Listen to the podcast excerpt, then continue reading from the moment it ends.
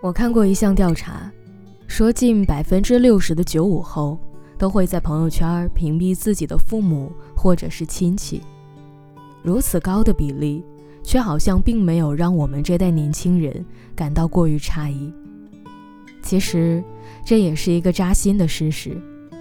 我想，可能是因为我们都曾经有过这样的经历：和朋友发黑照互损。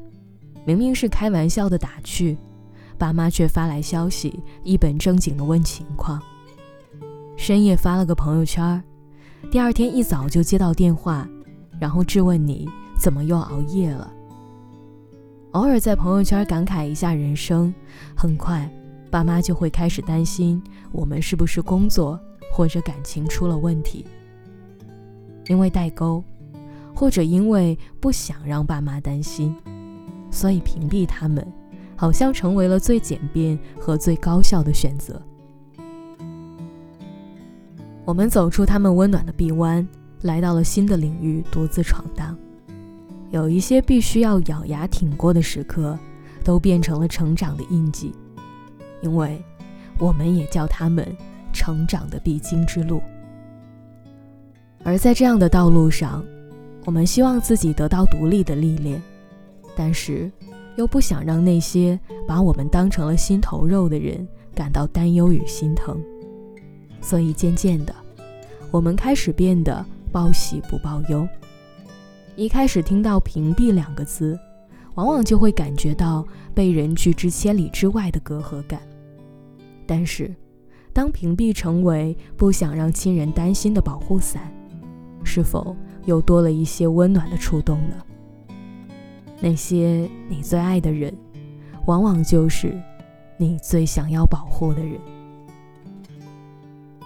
朋友小西在一家互联网公司里担任宣传组长，前段时间约我一起吃晚饭，与我说起他昨天晚上的遭遇。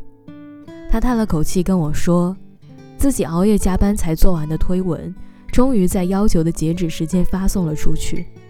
他看见公众号更新的时候，才感觉如释重负，伸了伸懒腰。可是正准备睡觉的时候，领导又来了电话，原来是其中一张的会议照片弄错了配图。他见照片当中是全体人员的背影，本觉得不碍事，可是没想到领导眼尖，对这样的细节更是精益求精。领导催促他更改，他只能又一次起床打开了电脑。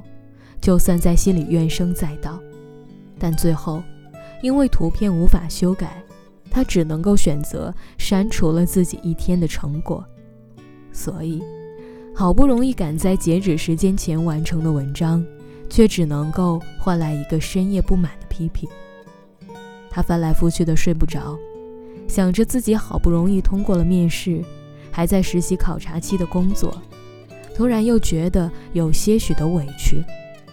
而这个时候，又在朋友圈感慨了两句：“生活太难了。”不一会儿就睡着了。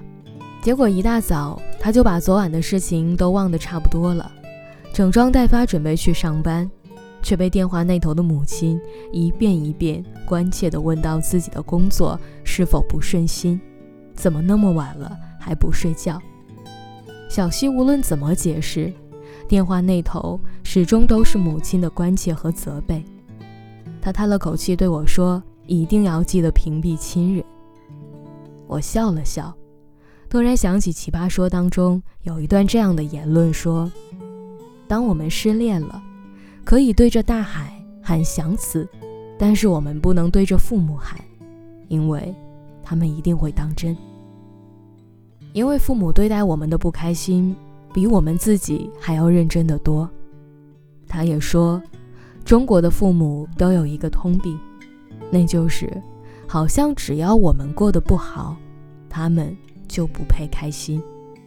我们只有笑着挣钱，他们才能够笑着享受生活。是啊，我们许多转瞬即逝的小情绪，也许我们自己早已经放下了，却成了他们念念不忘的顾虑。和纠结。我们如果在工作中受了委屈，他们就连我们发的红包都会领得忧心满满，很是心疼。